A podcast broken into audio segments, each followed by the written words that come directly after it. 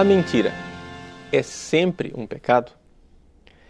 Essa pergunta é importante porque algumas pessoas parecem considerar a mentira como um pecado circunstancial. Ou seja, dependendo da situação, a mentira não é pecado. Por exemplo, se várias pessoas estivessem correndo risco de vida para salvá-las, eu poderia tranquilamente mentir e isso não seria pecado. No entanto, a doutrina tradicional da igreja nos recorda que a mentira é sempre intrinsecamente má. Ela é desordenada. O próprio catecismo da Igreja Católica nos diz no número 2485: a mentira é condenável em sua natureza. Dizer que ela é condenável em sua natureza quer dizer o seguinte: que ela não é pecado porque é proibida. Ela é pecado porque na sua própria realidade, no seu próprio ser, ela é desordenada. Vou dar um exemplo. Por exemplo, é pecado comer carne na Sexta-feira Santa. Por quê? Porque é proibido comer carne na Sexta-feira Santa. Mas, já que não é algo intrinsecamente mal, podem dar-se circunstâncias. Por exemplo, quando a pessoa está doente, quando é, se dá uma situação de ter que trabalhar naquele dia, quando é dispensada justamente pelo seu pároco ou diretor espiritual e assim por diante. Então quer dizer que é algo que não é intrinsecamente mal. As circunstâncias podem tornar aquele ato de comer carne na Sexta-feira Santa lícito, moral, tranquilo.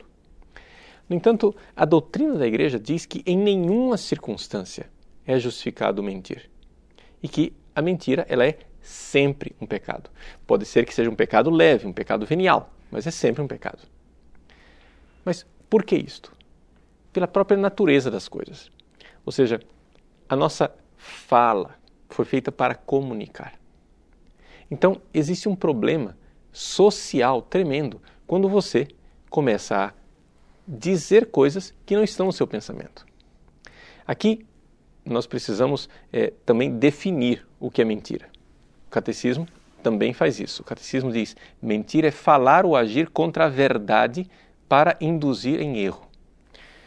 No caso aqui, é eu falar ou agir contrário àquilo que está na minha mente. Por exemplo, pode ser que eu esteja enganado a respeito de uma coisa. Eu acho que são quatro da tarde, na verdade são cinco da tarde, alguém me pergunta o horário, eu digo são quatro. Eu não menti, eu cometi um erro, mas eu disse aquilo que estava na minha mente. O pecado da mentira explicitamente é dizer algo que está em discordância com o que está na minha mente. É aqui que nos interessa a mentira enquanto ato moralmente errôneo. Ora, se nós começarmos a dizer coisas que não é aquilo que está na nossa mente, a razão de ser da palavra, que é comunicar os pensamentos, desaparece. Além disso, nós cristãos temos em suma, excelente é, importância, em grau elevadíssimo, a verdade. Porque o próprio Jesus disse: Eu sou a verdade. O Espírito Santo foi chamado por Jesus como Espírito de verdade. E no capítulo 8 do Evangelho de São João, se diz com toda clareza que Satanás é o pai da mentira. Portanto, onde quer que a mentira se encontra, não se pode encontrar nada de bom. Outra coisa é dizer que existem circunstâncias em que eu posso não mentir, porque isso está sempre excluído, mas posso usar de restrição mental. O que é a restrição mental?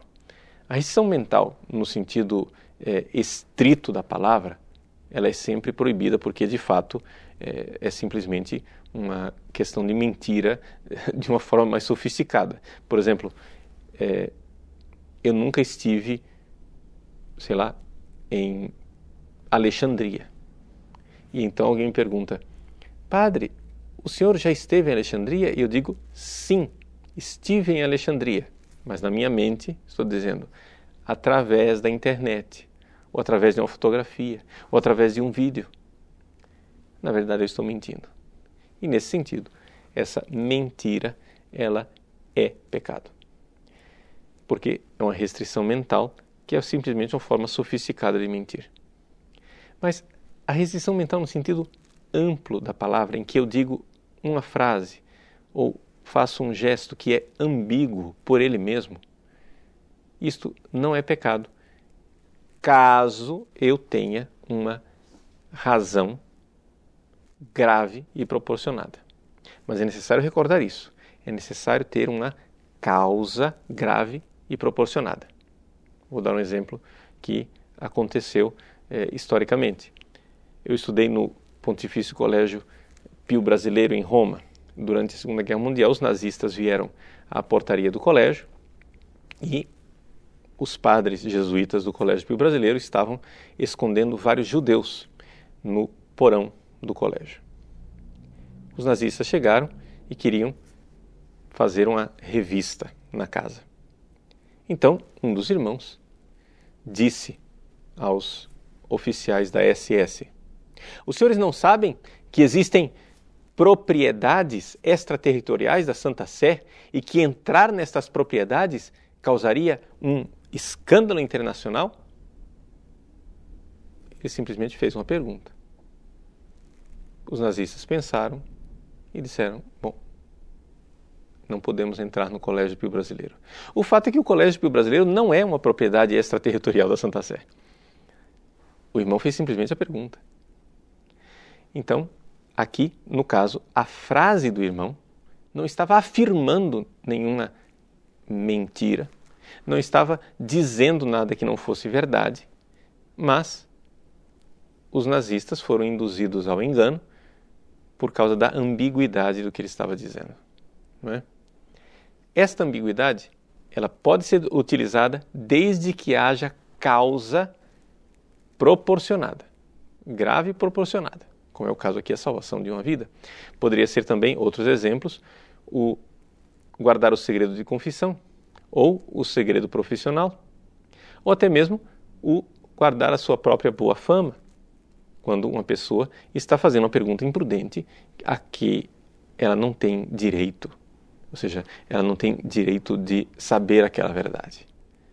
Então, aqui pode-se usar uma restrição mental. Por isso, a mentira, ela é sempre, sempre um pecado. Uma outra coisa que precisa ser esclarecida. Existem alguns padres da igreja, como por exemplo Orígenes, São João Crisóstomo, Hilário de Poitiers e Cassiano, que parecem justificar a mentira e dizer que em algumas circunstâncias a mentira seria aceitável. Mas quando você vai ver o texto é, e o contexto no qual eles se encontram, você vê que na verdade eles estão falando da restrição mental e não da mentira propriamente dita, que é sempre condenável. Assim, nós, cristãos, devemos primar pela virtude da veracidade. Devemos nos recordar, por exemplo, de quantos e quantos mártires cristãos derramaram seu sangue para não dizer uma mentira, seja com as suas palavras, seja com os seus gestos. Bastava, por exemplo, um cristão no início da história da igreja derramar um punhadinho de incenso na frente de um braseiro para honrar a imagem de César, do imperador, e ele estaria livre do martírio. Mas aquele gesto seria uma mentira, seria uma simulação. Seria dizer que ele está honrando como Deus aquele que ele não honrava como Deus. Por isso, os cristãos, para evitar de jogar um punhado de incenso num braseiro, morriam nas arenas, eram condenados aos leões, crucificados, queimados vivos. Por isso, nós cristãos devemos prezar imensamente a verdade e nunca cair na mentira. É verdade que como diz o catecismo, a mentira em si mesma, na maior parte das vezes, é um pecado venial, já que só seria um pecado grave caso de fato prejudicasse, prejudicasse alguém e fosse contra a caridade e contra a justiça. No entanto, para quem ama Deus e busca a santidade, também os pecados veniais devem ser evitados, não é verdade?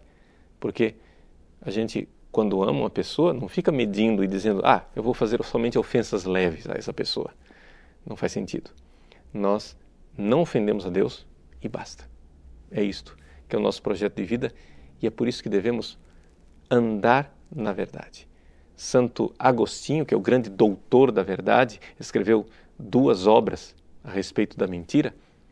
Ele justifica a atitude dos cristãos dizendo: Nós nunca mentimos porque somos filhos da luz.